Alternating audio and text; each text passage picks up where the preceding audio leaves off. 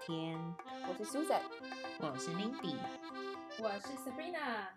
OK，我们人生都有所谓固定的顺序：上学、申请到好学校、如期内毕业，毕业后呢又要找个好工作、交个好对象，交往时间差不多就开始讨论要不要结婚，结完婚就赶快生小孩。不过你们觉得人生一定要这样走这样的顺序吗？你知道，其实我很想问一个问题，就是这个到底是谁想出来的？就是这个顺序到底是谁谁规定的？我觉得好像是，是不是自古以来大家都是这样的做法？就好像说，你如果不照这个顺序，人家就觉得说，哎，你的人生是怎么了？怎么会过成这样？就不太合理。而且不是只有亚洲文化，哎，是每个文化都是这样，哎，就是西方文化等等的。而且我。很少看过例外哎，而且这个问题，老实说，有人问你很难解释，很哲学。对，我觉得这好像是，这好像是以后我们小孩会问我们的问题，就是好像一个对自己提对。那我们就来聊聊，从念书这个阶段开始，对于大部分国家来说，例如台湾是有十二年的义务教育嘛？那么之后呢，上了大学以后，你们决定觉得一定要如期毕业吗？中间的转系，或者是有一个 gap year，对于学习来说会落后吗？我觉得以我自己的经验，就是我是高中毕业之后就上大学，然后我认为大家刚上大学的时候啊，你多少都会对自己的选的系一定有一定的期待嘛，你一定就会想说，哦，这个就是我想要念的。可是很多人都是过了一阵子的时候才发现说，哎，现实好像跟当初想的会有一点点落差。那我是觉得，如果你非常确定这个科系就是你要的，那你就继续读下去。不过如果你有一点点怀疑，就是不知道说这个真的是不是你要的，你可以去多收集一些资料，或者是比如说你去拿你自己有兴趣的课，然后你再想想看，说这个是不是就是你要的。然后如期毕业哦，就。我认为不一定要如期毕业耶，因为其实我觉得大学是人生中最棒的阶段，就是因为你已经有一定的成熟度啊，你可以去为你自己做一些决定。然后，如果这些做这些决定呢，如果失败或者是做错或做不好，你也有很多机会，你可以重新再站站起来，或者是再重新再试试看一次。然后。最重要是有机会，你就一定要去参加很多那种实习的工作，或者是比如说去 even part time 或者 volunteer 的那种工作，然后你可以去当交换学生啊，然后选择 gap year。那哎，顺便解释一下，就是 gap year 就是所谓的休息一年去工作，就是你可以去体会不同的人生经验。因为这好像在国外好像蛮多人都会去做这所谓的 gap year，还蛮多的。对，然后亚洲其实很多人都是会做这样的选择。对啊，可是亚洲好像就会比较少一点，就会觉得说就直接要念完。对，那我自己一开始的时候呢，也不是选念 accounting，就是会计，然后而且就是我其实原本是要念理科的，所以我念了一大堆，就是现在 完全根本都没有用到 任何的用途。对，但是我觉得刚才 Mindy 讲到 gap year 这个概念啊，就是。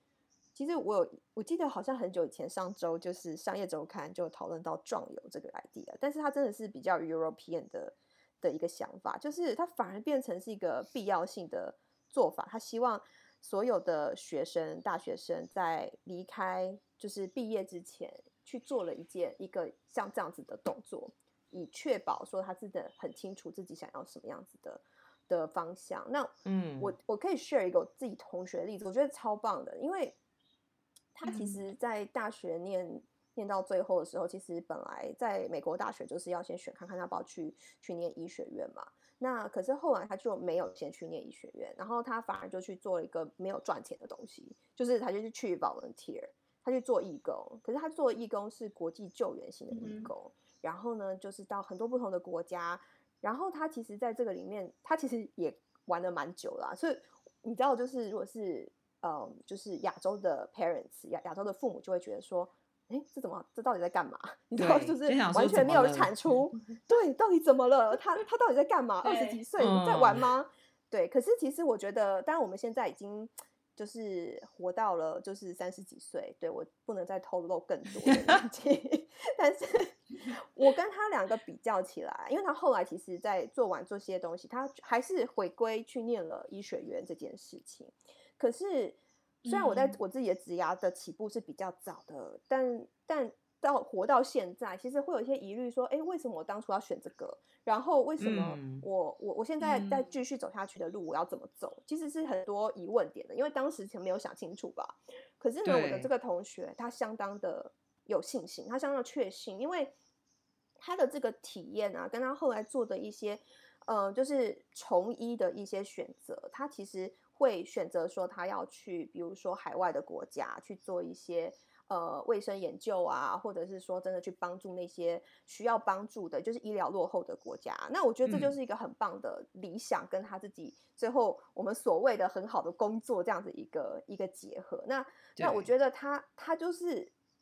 就是我们两个在现在的这个年纪比起来就差好多，而且我甚至觉得说，是不是多花一点时嗯间在前面，就是是是一种投资，然后反而说你先嗯搞清楚你要跑的方向，你再去冲刺，才会真的是事半功倍。而且很多时候我嗯们都讲说，人生要跑赢在起跑点吗？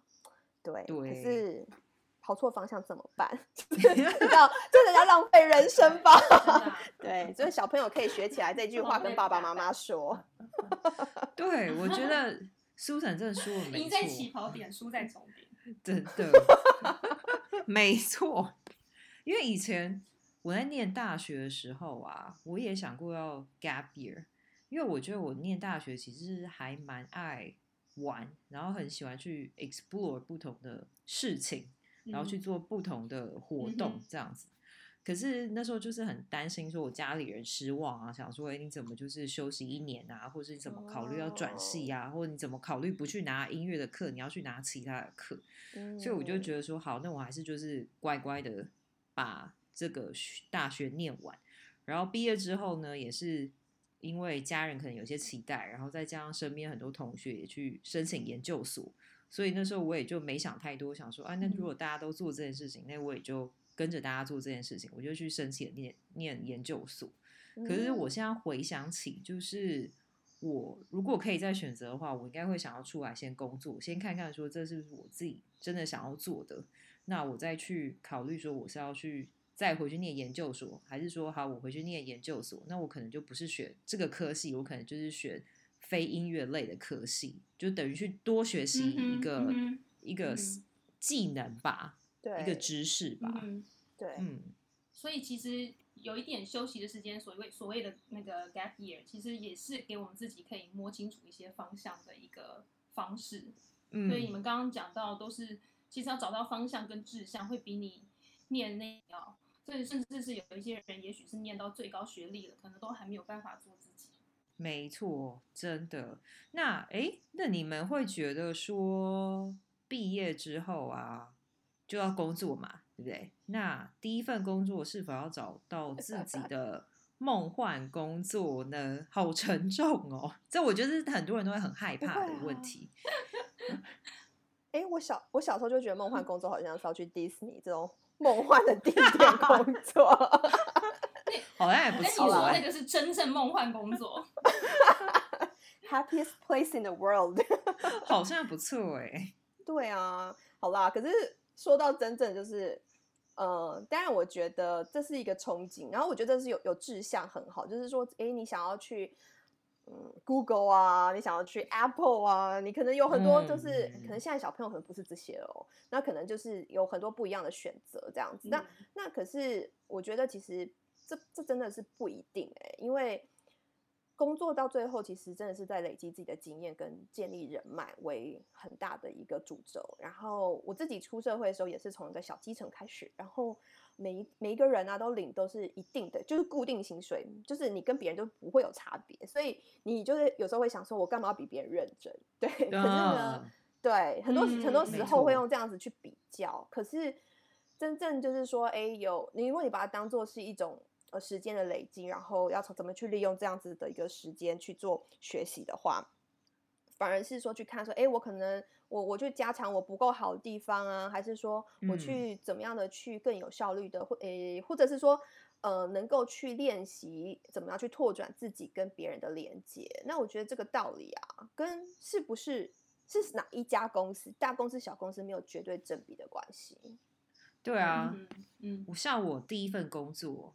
就是在乐团里面工作，就是算是自己的梦想工作，因为毕竟念音乐系毕业之后，你就梦想要去到乐团工作嘛，所以一嗯。开始我超兴奋，就很开心。但其实过了半年之后，我就发现里面的人事斗争很厉害。然后那时候又是刚毕业啊，很嫩啊，然后没人脉啊，什么都搞不懂啊，所以就很容易变成攻击对象，而且被攻击的自己还不知道说自己被攻击了，然后又也没有嗯。经验，也不知道说要怎么保护自己，然后也不知道怎么去跟别人沟通。所以，如果我那时候就已经像现在那么聪明，或者是 如果我在大学的时候有累积更多的就是工作经验的话，那我可能就会做一些事情会不太一样的事情，比如说有一些前辈，然后工职场上很多就自认为自己是前辈的前辈，但其实那些人也都就还好，他就会私底下会告诉我一些，比如说不是是事实的事实，不是事实的消息。然后就叫我要什么选边站啊，或者是要我回答啊，然后就是会要我就是做一个决定啊。然后我那时候也就是傻傻的，就是跟着他的话走这样。那如果我那时候那么聪明的话，我可能就会偷偷录音或录影，或者是就是哦把什么 email 留下来。你知道那时候就不会去想这件事情啊，就是前辈说那时候哦，涉世未深呐、对啊，然后那时候前辈说什么你就说哦，对，好，对，嗯，是，就什么都不敢想啊。职场派系，真的真的超呆的了，没错，对啊，觉得但是还好，大家都有学习到东西啦，这真的是需嗯要经验。所以我觉得嗯像 Susan 说的没有错，就是经验的累积还有人脉很重要。那我现在回想起来，其实吸取到的经验啊，都是可以在未来可能有呃发挥到意想不到的用途。比如说我其实我一开始呃音乐系毕业以后的第一份工作，其实是在一个教育编写他们的教案。那其实这个东西跟我心里想要的，就是呃交情演奏，其实是有出入的。那我那时候因为呃在等于是在像公司里面工作嘛，那就会学习到一些文书的处理啊。那我们因为是做儿童的呃英语的教学的呃教材部分，所以我们还会参与到一些录音等等的工作。那嗯但每次下班以后，我还还会再去兼职教琴。那因为这样子的工作，呃，过了一年以后，我自己从中间觉得，哎，我也就是更清楚我自己想要往哪一方面走。比如说，我后来就是决定我要、呃上台北交情，然后参加乐团这样子。那这也是更更让我自己知道我要往哪一个指向。然后再来就是我后来来因为在学校有教大提课，那这些大班课、团体课其实都很需要一些文案的帮助，所以就是我后来在文书处理上面，我也有运用到当时学到的这个技能。可是这些东西都是我意想不到的，因为以前在音乐系学习的就是每天练琴啊，嗯，没错，根本不会去想到说你还要去花时间去做这些东西。所以这些东西对我来说都是惊喜，然后我很高兴说，哎，对我会想到说，哎，真的好在当时有这样子的一个技能，所以我就觉得，哎，很棒。对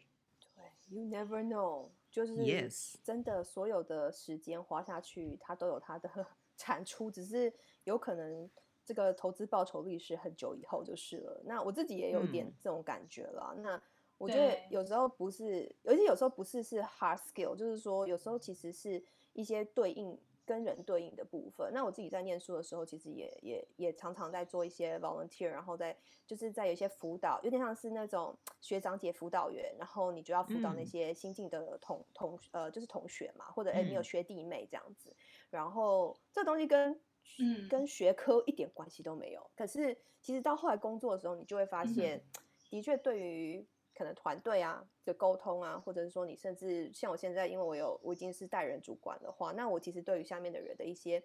呃对应，或者是要怎么样的去激励他们，其实我觉得这个就是会用到。所以，所以谁嗯知道呢？就是我那时候只是好玩，所以我觉得其实这件事情就是就是大家就真的要要保持一种 you never know 的心情来对，没。错，没错，，对，那我觉得好，我们刚才讲到就是学业嘛，然后又讲到工作。好，我们来讲一个很很大的一个面向，就是感情。嗯，哦相信 相信很多人呢，都在二十岁的这段时光呢，对，如果幸运的话，应该会遇到你认为你有可能结婚的对象。然后呢，而且可能在这个时候时候都是跌跌撞撞嘛。可是有很多人其实都是那种班队啊，然后交往稳定的话，对可是这代表就是说你交往稳定就一定要跟这个人结婚吗？就我觉得问我不太准哎、因为我觉得我每个交往的人，我都觉得跟他结婚，就是哇，真的很有一颗真心哎、真的就，每个都是真爱。没错，每一段都很我每个每个都超认真。就除了那种你一交往就知道说这个只是 dating，就是所谓只是约会的对象，然后或者是你也知道说哦，这人可能一个月之后就要搬离这个城市了，就根本不可能在一起。我跟每个交往的对象，我都觉得我会跟他结婚。就我是非常大方承认这件事情，好险我先生听不懂中文，他应该就 他想说，哎、他想说谁都想结婚，到底是怎样？想说这位太太是怎么了？不过我是觉得，与其交往久就得结婚呐、你们可能要想一下，说你们嗯对于未来是不是有一定的共识？嗯就是说，是不是要两个人对，就是有一个目标，然后我你们两个都要朝那个目标走，或者是要有一个计划，你们两个就是照照着那个计划这样子一起往前行。例如说，我们三个好了，其实我们都有谈过远距离的感情，但我嗯。们最后其实只有 Sabrina 修成正果，然后我跟 Susan 呢、嗯。的远距离的那段感情，其实都是因为嗯。我们跟对方都是因为可能位于对于未来的计划啊，跟未来的想法就是没有在一起，所以就慢慢渐行渐远，然后最后就是分手了。其实那两嗯段我们也都是跟对方在一起也蛮久的时间，不是那种什超么几个月，嗯，对啊，真的很久，就是很久的时间，真的不是说一几个月而已。真的跟 Mindy 喝了超多红酒的，对真的度过那个 我也是啊渐远的然后渐行渐远的那对个时间。就一起哭，一起喝了几次这样。我觉得 Mindy 说的对，就是我觉得双方能够走久走远的前提呢，就是要看两个人对未来的规划还有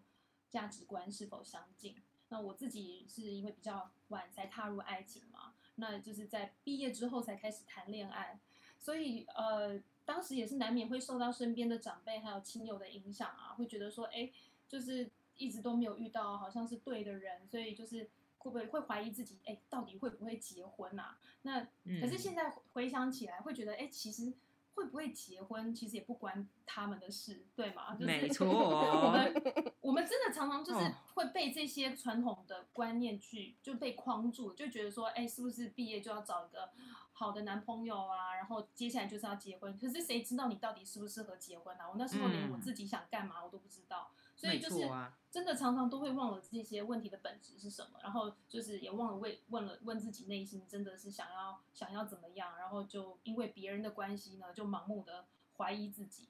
其实这样子还蛮糟的。嗯对啊，没错，对，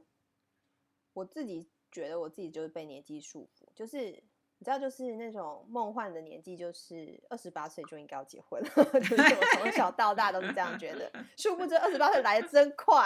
然后 然后这种漂漂亮的剧本都还没有演出演出，然后刚才讲到那个远距离嘛，所以三十岁的时候就是跟男朋友远距离啊，结果就变成最熟悉的陌生人，然后就分手了，所以就是根本就没有按着时辰达标。那其实就像 Sabrina 刚才分享啊，我觉得这这过程里面挫折感是挫折感是真的很重。然后嗯？呢，身边一定会有，其实不管是什么年纪，耶，其实整个整个社会吧，都会某种程度上会给你压力。然后你知道那个时间的时候，你就会常常看到 Facebook 所有文章，somehow 这个 algorithm 它就是会告诉你说，哎。就是几岁啊，然后你要不要结婚啊？然后什么才是对的对象啊？很神奇吧？就是你知道，没真的，就是，当你越想，你就是会越看到那些东西。对对，然后呢，你就会觉得好紧张哦，怎么会这样？然后呢，嗯可能到最后你身边的人，就是不管是长辈朋友，然后可能说大家也都放弃了。可是这种时间压力，就是我发现，不管你是单身没伴，还是稳定交往很久了，都会有，都会一直有人来让你经历这个过程。然后女嗯生还要再经历 biological clock 这样 tick tock tick tock，所以我觉得压力超大，何必好嘞？真的，何必？可是真的很大，然后我就觉得说，就算我们回到如果回到原本的在在讲的那点，就是说，哎，你知道，就是是不是二十岁的时候，你就是会碰到一个对象，然后对象就要结婚，可是真的就就是你你。与其如此，就是你会有一些外界的结婚压力。可是，当你今天跟一个心中有疑虑的结对象结婚，虽然你跟嗯他交往很久，可是到最后你因为你有那个疑虑，所以你完全是可能到最后还是会持续疑虑的啦。所以就是，嗯，我就觉得这个可能才是对对对，然后就是一个提心吊胆的过程，然后这种关心太关系太紧张，就是到最后啊，我就觉得对身心灵都不是很健康。因为我本人是一个 你知道压力症候群，所以 我没有，我觉得这个就可以另辟一集，再继续让我发挥这样。完全完全可以讲他个两三个小时。对，然后就是请大家跟我一起做 therapy。没错啊，可以啊，就是大家就是可以一起做一下 therapy。但是我觉嗯得刚才 Susan 讲的这些都很对耶，就而且我觉得女生都会有一种 six sense，其实你在结婚前多少你就会知道说，哎，这个人适不适合结婚，而且你就会有像 Susan 刚刚讲到的，因为你就会经历到很多不同的社会上面的压力。那你们觉得结婚前是不是一定要房子跟车子这些都要先准备好呢？你知道很多长辈最喜欢问这个，要说：“哎、你要嫁给他哦，哎，那请问就是他他有有房吗？对，或者说，哎，你没有对打算买房吗？那他有车嗯吗？然后他嗯还会管说，那他房子是买在哪里？啊，是买在就是什么台北市吗？哈，新北市哦，这样 而且 不很行，烦。你知道我现在婆妈很烦，我以为你要讲苗栗一栗、定要住在一定要住在蛋黄区就对了。对对对对天龙国、天龙国，对，对，没错。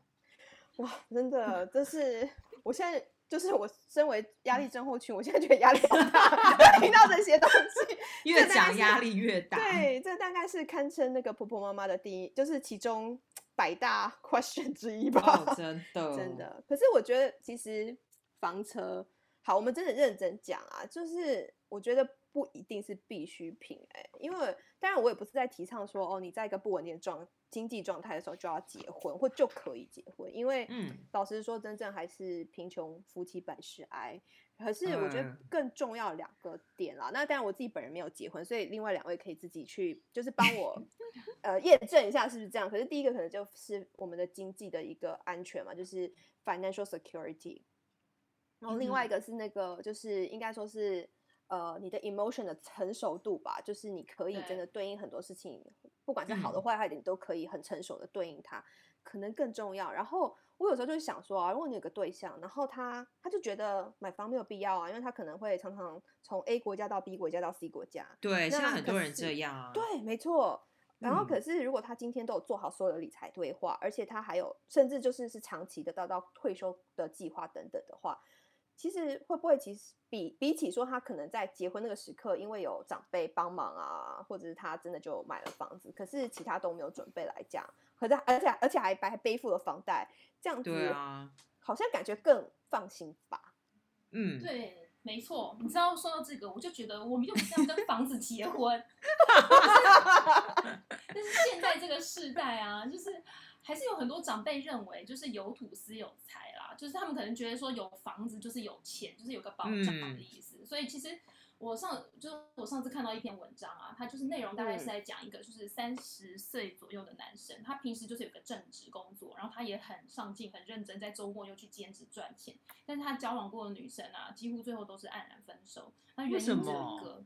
原因只有一个哦，就是对方父母见到他以后，就是知道他没有房子，就是没有办法放心的将女儿交给他，所以就是就是因为这个原因，我觉得就是很诡异嘛。因为这虽然我们大家、哦。对我们大家都觉得其实不是那么重要，在我们可能会觉得现在这个观念，可是还是其实我跟你说，非常非常多人，我相信你们应该也听过很多这样的声音，就是可能会有人说，哎呦，你看出社会这么多年了，连一栋房子都没有，嫁给他会吃苦啦，或者是说，哦呃，有可能邻居也会说。哎啊！你们父母怎么了？都不替子女着想，连一栋房子都没有为孩子准备，所以就搞得就是这个文章里面这个男生他的父母还为此觉得愧疚哦，就是觉得什怎么么？怎么没有能为孩子准备样什么？对，所以我觉得这是一个很扭曲的价值观。所以就嗯，我觉得回到苏人刚刚说的，其实 financial security 是就是非常重要的，但是这个东西不见得是拥有一栋房子就可以解决的事情，就是应该是说回到是说你自我能力的提升，然后你有没有上进心，跟你对金钱有没有规划，这个才是重点。对，这个很嗯重要。对，其实我真的自己的身边也有碰过其他人的故事，我觉得很嗯 typical，啦很多啦很很虽然很是很对啊。对。然后我在想说，还是是我们是异类，但是这个很常发生啊，身边好多人都会有碰到哦这样子的问题。理解。那既然房车我们就是就就我们自己三个人而言，就是不是必要的。好，嗯，那进入婚姻的下一题，其实就是小孩是必要的吗？那两位有结婚的，所以你们先发表吧。我觉得可能因为自己现在是担任老师的工作，我认为小孩呢，其实对我们每个人都是一个很大的责任。就不是说你要买个东西嗯你不喜欢，你可以去退货，或者是哦，那我再买一个新真的，而且就是小孩的成长过程啊，他到底是有在很多爱跟陪伴陪伴之下，就是长大的小孩，其实一看都看得出来，哎，因为有些小朋友就嗯是你会看到他每天上课他都很开心，他跟你的 interaction 都是非常正向的。这些小嗯孩的家长其嗯实他们都是有给他很多的爱，很多的陪伴。那有些小朋友其实看起来就是很不开心，或者是他可能跟老师或者跟同学之间啊，都会有一些很偏，做出一些很偏差的行为。那这些学生其实你都可以知道说，他们的家长可能陪伴的比较少一点。然后当我们再进一步的去关心或者去问的时候，才知道说，哦，可能这个家里是有一些问题的。嗯或者是比如说家长对于小朋友教育是过度的溺爱，或者是可能会过度的责备，所以就是会造成小朋友他会行为上面会有很多的偏差。所以我觉得要生小孩之前，真的很重要的是你们两个人都要想想说是否要这个小孩，然后你们是要怎么给一个小孩很好的成长环境，而不是说你知道很多人都是为了说哦我要传宗接代，因为你一结婚，然后什么。婆婆妈妈就会说：“哎，赶快生小孩呀、然后怎样怎样怎样怎样啊！然后你可能你们都还没有两个人都还没有准备好，然后你们就生了一个小孩了。这样子其实不只是你们两个会觉得很痛苦，最可怜的是那个小孩、哎，就是他就会觉得说，好像没有得到足够的爱、足够的陪伴，然后你们家长两个人都没有准备好，只是说我为了要生小孩，所以我就去生了你你出来，然后你要怎么长大，其实我们也不知道要怎么样。这样对小朋友来说是个伤害，那还不如就不要生小孩，就是养只狗、养只猫还比较好一点。我觉得，真的。但我觉得，就是小孩在人生是一件应该是要是一个很美好的事情啦。没错，所以我完全同意。然后，虽然我自己嗯还是单身，然后我会觉得说，哎，好像有一个还是会向往着说有一个小孩子的感受。然后，但是我觉得可能也可以代表一下，就是另外一个层面，就是说，其实有很多人对自己是很诚实的，就是说我今天没有办法给小孩这么多，或者是我没有办法没有那么喜欢小孩，或者觉得担起这嗯个责任是、是多的，就是他他没有办法，他不想要这件事情，可是他嗯可以很对自己很诚实。呃，去面是去告诉大家说他就是不要这件事情。那我觉得他不要小孩，可是我觉得嗯这就是一个很令人尊重的事情。耶对，啊我觉得这是嗯 OK 的。然后不一定要把小孩一定要插到我们的人生的剧本里面，或者是那个 formula 里面。我我当然就会觉得说，我们当然在讨论是一个异性恋的前提嘛，就是说，但是有时候也是有碰过一些同性的伴侣啊，他们的呃同性伴侣关系，那可能以前来讲，他们只是只能考虑说是说非婚啊，然后没有因为是非婚嘛，所以小孩可能不嗯见得是一个可接受的选项。然后可是现在的我们也知道，现在就是在台湾而言，其实就有其他的可能性了。那对他们的人生道路，反而他的这个顺序其实是有完全不一样的翻转程度。嗯，嗯，没错，就是选项变多了，嗯他们想选项变多了，可以做的对 options 多了，这样子。对，就是真的真的真的是要看你如果你要有一个孩子，是是看你自己斟酌你自己的呃状况，就是如果你真的是呃对于养育孩子一定之前有一个认知，就是例如你的时间、你的精神都会被瓜分，可能不会像以前来的这么的自由，那你就是有一个责任在嘛。像刚才嗯 Lindy 说的，就是你嗯如果今天你竟然有一颗心想要养育孩子，那这东西全百分之百知道有多么的辛苦，但是你必须要有一个这样子的认知。那你有这样子的心理准备的话，你再去生养孩子的话，这才是不会造成之后社会的负担。那很多人其实也是有在听一些年长辈说，哦，那你就是要生养孩子，你到老的时候才不会孤单啊，甚至会觉得孩子越多越好，互相。可是这些我真的你要斟酌自己的状况。对，我觉得真的要看自己的状况，看你觉得有没有小孩这件事情对你的人生，你是觉得是多家里多一个家庭，然后你可以真的用爱去呃真心的爱去爱他，还是你就只是说哦，因为什么生了他，他以后可以来照顾我，或者是因为就是长辈的压力。嗯，而且我觉得可能现在社会已经开始在在呃，我觉得在一个不同阶段了。那当然，呃，虽然这个这个观念还是存在，没有错，可是呃，我相信我们这一代自己的父母，甚至于是说我们、嗯。呃的我们自你们像你们已经变成父母了，对于自己下一代的这样子的一个一个期待，其实反而是会说我们大家照顾好自己，然后并没有说一定嗯要做一个前、这样子的前伴，就是说哦，好像我养你是为了要就是要最后 你要就养我你，要回回来养我，就是对回馈，请你回馈我那种感觉就这样子，这样子活活得好有压力哦，对啊得很有压力。对，啊所以我觉得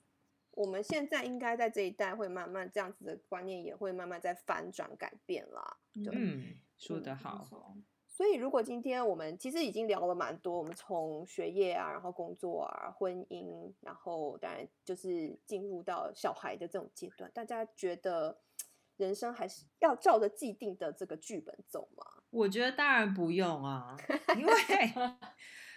因为我以前做决定啊，其实都会考量到很多大家对我的看法，或者是长辈对我的看法。就是说，比如说啊，如果我没有、呃如期毕业，是不是嗯不应该？然后我嗯三十岁还没有结婚，我是不是人生就很失败？你知道，就有很嗯多的想法。可是我现在都会觉得说就 who care，就是 it doesn't matter，就我人生是我自己在过，又不是说身边的人或者是一些长辈，还有一些婆婆妈妈们在帮我过。那我就一定要过我自己想过的人生嘛。就比如说我刚出社会啊，就有一个很热心的长辈，他就一直很急着想要帮我介绍工作。然后我本身是念音乐，然后他跟我介绍的工作是跟时尚产业有关系的，哦就是当那种呃 personal shopper。就我怎么可能哦去当 personal shopper？、哦，然后我就说，但是我是学音乐，我对这些又不太懂，我怎么可能去做这个工作？我也不会觉得我可以胜任。就长辈就说，反正你这个工作你就是需要讲英文啊，你要去跟就是国外客户啊，那你英文讲很好，那你就可以去做这件事情啊。但可是这个不是我要的。那我还没有结婚的时候呢，婆婆妈妈很多都会讲说，那你赶快就是叫你爸妈啊，什么介绍有钱人给你啊，或者是讲说什么啊，我邻居谁谁谁啊，什么他们家不错啊，我介绍你们认识，你们就赶快结婚。然后我们结完婚之后呢，刚好我们我跟我先生两个人那时候又在忙要搬家，然后去适应新工作、新环境。然后婆婆妈妈每次见面又在那边问说啊，那你们两个什么时候生小孩啊？我等着要抱你的小孩啊，就之类的话，你就会觉得说 等着抱，奇怪，那就是你顺便给我钱养他好了。对，好哦没错。我想说，哎、小孩是你要帮我养吗？就是这些事情你是要帮我做吗？每次只要我听到长辈这些很热情的问候，应该怎么说，嗯我都会嗯想到说，如果我能达到你们的期许，我做到你们嘴巴说的那些你们想要我做的事情，但这就是代表我的人生就很顺利嘛？我觉得也不是哎、我觉得可能你们会觉得我很顺利、顺胜利、顺嗯利、顺顺利跟胜利，对，胜利但我。对，但我其实我很不开心啊。那为什么我要哦这样过呢？嗯哎，真的，其实这样说回来啊，我觉得我小时候就真的受这样子的观念呃的羁绊，以前看到那种童话书，不是最后都说那公主就嫁给王子了？哦，对就，Happily Ever After。就是说我也会觉得说，哎、拜托拜托，让我上一个好学校就好了。可是等到等到你出来工作，我就觉得拜托拜托，我希望可以找到一个我喜欢的工作，然后最后再来拜托拜托，我要嫁给一个呃我心中的王子。可是真的就是在你你在经历这个人生的时候，你会真的发现说，没有哪个时间点是会有一个完美的结局的，因为我们的嗯。人生就是这一些经历出来的，而且还都有不同的课题，还有要还有不同的挑战要面对，所以嗯，当然大家的故事也都不尽然相同，所以我觉得呃要走在自己的那条路上嘛，就是要跟着自己的心走，那才是最重要的，不要去看别人的故事，可以参考，可是不需对要真的去做走一样的大家觉得是对的事。就是我们就是要走的不同的旅程嘛，你才会精彩。我相信每个人都会有那种经历，就是说你可能从你的身边的人，然后听到了一个故事，他的人生故事是一个你从来没有想过的剧本，然后你就觉得、嗯哇，我被启发了。我的人生可能嗯有更多的可嗯能性，这种感觉。那可是嗯其实就是真的是透过别人不同的故事，然后你你你才能够去找到更多的可能性，然后同时间也说不定他要他他他喜欢的，他去追求的是跟你反方向，你也可以更坚信自己想要什么。然嗯后我觉得就是 the world is beautiful because of its diversity，所以我们不要千篇一律，我们就是要跟人家不一样，走出自己的路。超反骨的。这这这整篇就是一个反骨的 的整个的 podcast，对。对啊，就是我觉得就是人生真的很长，就你真的仔细想想，人生很长，不是 就是才几分这种事情。那其实我们刚好最近也在聊到说，因为我们刚好人生又碰到一个新的课题的阶段，我们三个现在其实也都一直在讲说，我们都要学习跟调整，然后要找就是人生的所谓的 balance。但我觉得结论就是，大家都要开心的做自己，然后不要再去跟着就别人做什么你要做什么，长辈说什么就做什么，婆妈说你要干嘛你就干嘛，就是要开心的做自己。对，其实真的说起来很容易，可能我们都知道我们要做自己，但实际上你真的要去做，你要完全不受别人的影响，也非也不是这么容易的。所以就是真的需要去呃练习一下。那不管现在呃你是在人生的哪一个阶段，做了哪一些选择，就让我们都跟着自己的步调，聆听内心的声音吧。好的，那今天谢谢大家的收听，因为我们现在要去开心的过日子，开心做自己哦。OK，see、you next time，bye。OK，拜拜。